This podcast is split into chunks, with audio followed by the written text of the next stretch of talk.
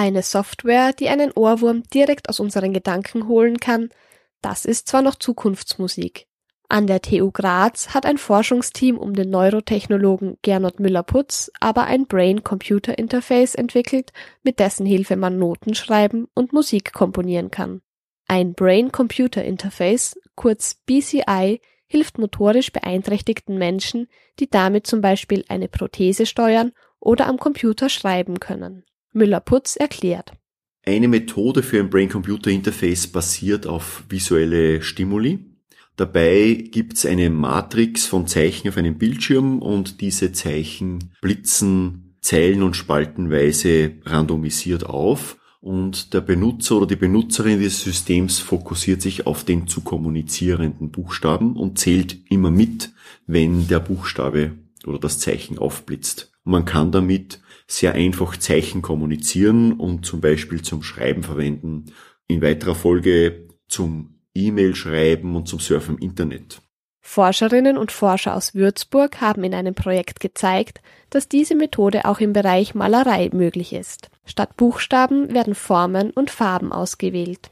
Das Forschungsteam um Müller-Putz hat daraufhin an der TU Graz im Projekt Brain Composer ein BCI entwickelt, bei dem man mit Gedankenkraft komponieren kann. 18 Testpersonen mit musikalischem Vorwissen darunter der 2016 verstorbene Komponist und Klarinettist Franz Cibulka, haben dieses System ausprobiert. Die Testperson vor dem Computerbildschirm, die bekommt eine Haube aufgesetzt, wo Elektroden drauf sind, damit die Gehirnsignale gemessen werden können.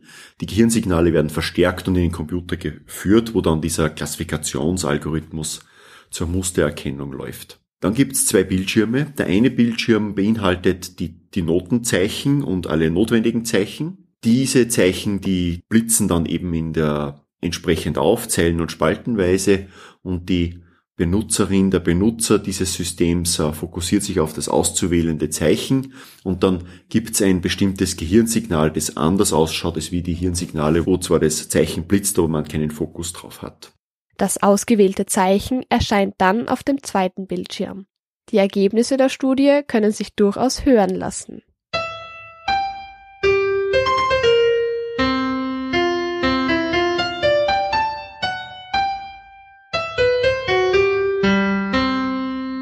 In weiteren Forschungen arbeiten Müller-Putz und seine Kolleginnen und Kollegen vor allem daran, die Hardware für derartige Systeme weiterzuentwickeln und zu verfeinern.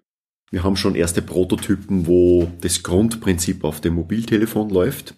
Das heißt, man braucht keinen extra Laptop mehr kaufen. Man hat schon Teile des Systems, hat jeder in, in der Tasche, mehr oder weniger. Die App ist nur noch notwendig und ein Verstärker, der dann, den man braucht, um die Gehirnsignale zu messen, Daran arbeiten wir auch in anderen Projekten, äh, einfach verwendbare Verstärkersysteme zu haben, damit man auch in Zukunft mal so ein System zusammenstoppeln kann, das man dann auch leicht verwenden und auch günstiger verwenden kann als wir solche Forschungssysteme.